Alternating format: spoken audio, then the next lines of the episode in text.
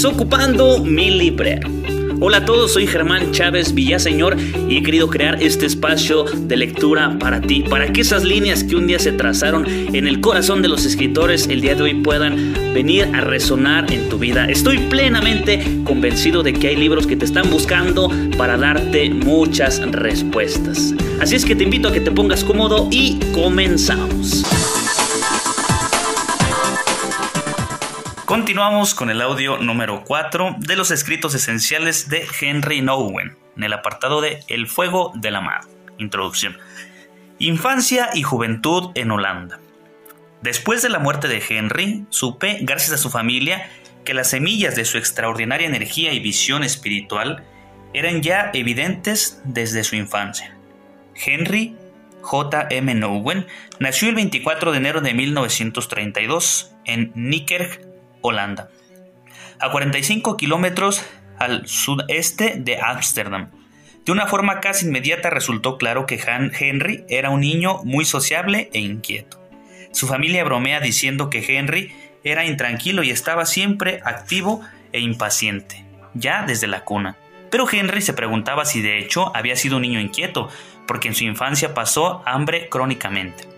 En una ocasión me contó que su madre, María Humberta Elena Ramseller, antes de morir en 1978 le pidió disculpas por haberlo criado según el severo régimen de un tal doctor Spock, alemán, que enseñaba que era preciso reprimir las voluntades ansiosas de los niños restringiendo la comida y el contacto físico. Buena dieta. La familia Nowen cuenta la historia de que, siendo un, un niño, a Henry le encantaba la Eucaristía. Entre los 6 y los 8 años, uno de sus juegos preferidos era crear un pequeño marco eucarístico completo, con altar, vestiduras y pan y agua para la comunión. A sus hermanos reticentes les hacía ser acólitos y comulgar. En la casa de Henry, de tradición católica, abundaban las imágenes de Jesús y de María, que se convirtieron en el rico fundamento interior de su vida imaginativa. La vida y la palabra de Jesús activaron poderosas fuerzas centrípetas en el alma de Henry, arrastrando todas las experiencias ordinarias a la historia arquetípica de Cristo Jesús, que era el maestro y modelo de madurez de Henry. Y ya desde el primer momento, aunque Henry se sentía amado por su familia, se sintió incómodo en su cuerpo, se mordía las uñas y parecía hambriento de alguna forma de atención de sus padres y hermanos, que estos no podían comprender ni proporcionar. Henry estaba convencido de que en realidad lo que sentía era hambre de Jesús y quería ir donde él fuera. Como Jesús había pasado al abrazo incondicional y liberador del Abba. Aquí era donde Henry quería vivir ya desde aquel momento. Como es impresionante que hay necesidades, hay hambres, hay sed sedes, se dice así, no lo sé. Hay sed que nosotros tenemos y unas hambres insaciables que a veces vamos queriendo buscar por, por todos lados, por todos los métodos, los, las personas inclusive que puedan llenar esas hambres, pero mm, el hambre que tenemos es el hambre de Jesús.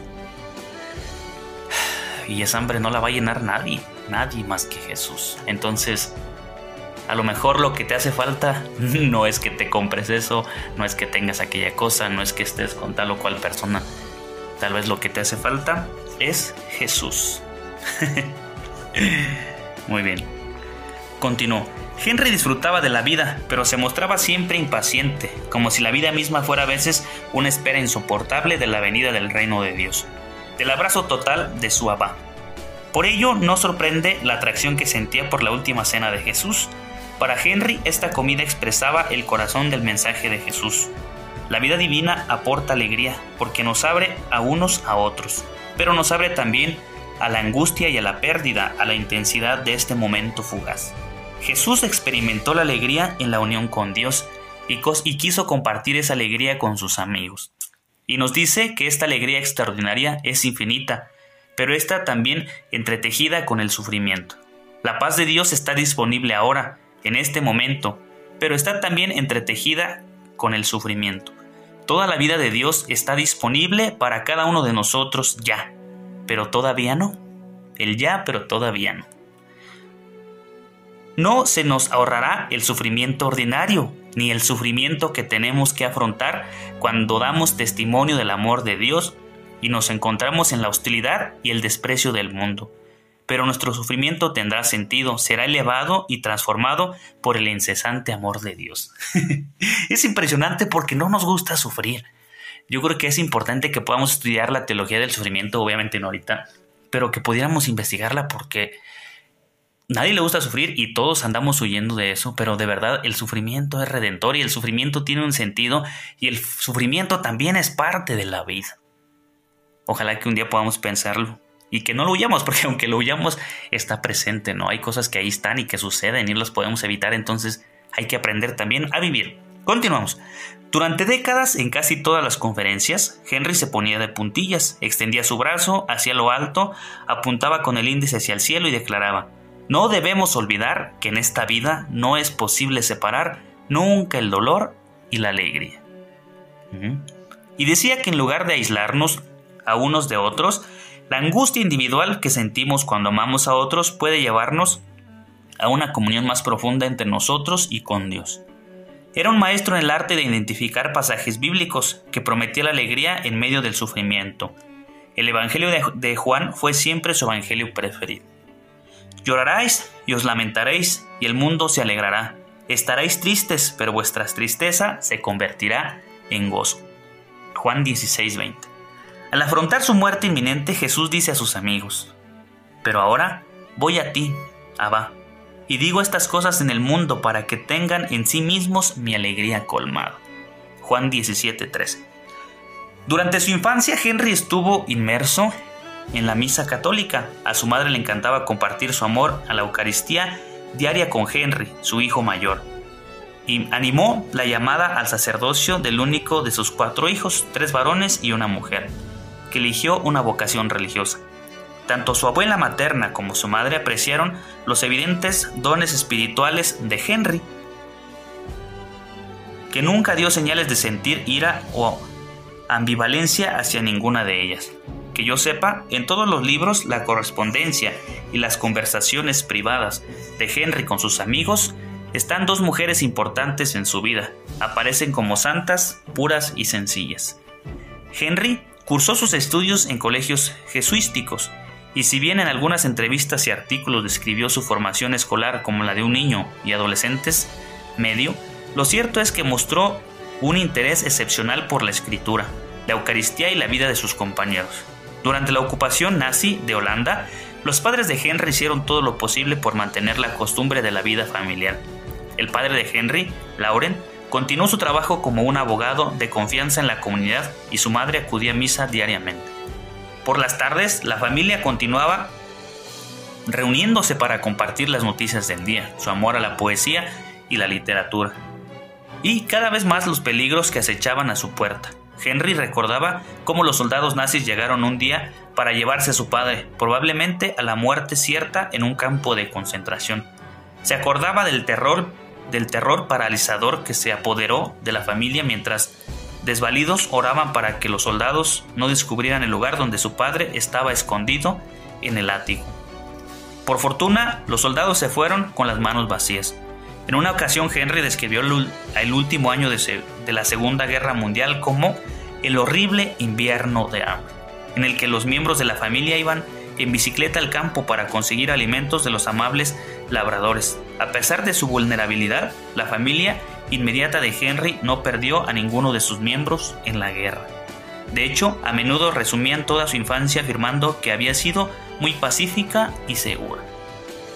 Antón, tío de Henry, era también sacerdote y había sido ordenado en 1922.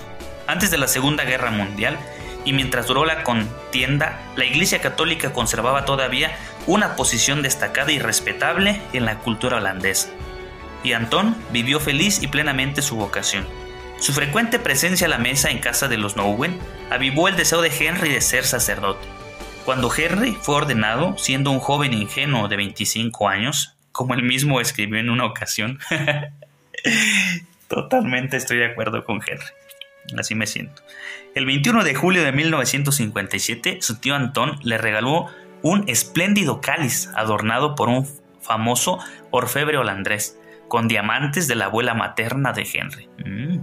Casi 40 años después, el mismo mes en que murió, las reflexiones de Henry sobre el cáliz fueron publicadas en ¿Puedes beber este cáliz? uno de sus últimos libros. En 1951 a 1957, Henry se formó en el seminario holandés más ilustre de la ciudad de Utrecht. También entonces sus intereses estuvieron más centrados en la escritura, la música, el arte y la comunidad de creyentes que en la erudición teológica. Atraídos por su presencia pastoral carismática, los estudiantes lo eligieron en una ocasión como presidente. Después de la ordenación, cuando su obispo le, sugirió que siguiera estudiando teología, Henry le respondió con su propia petición.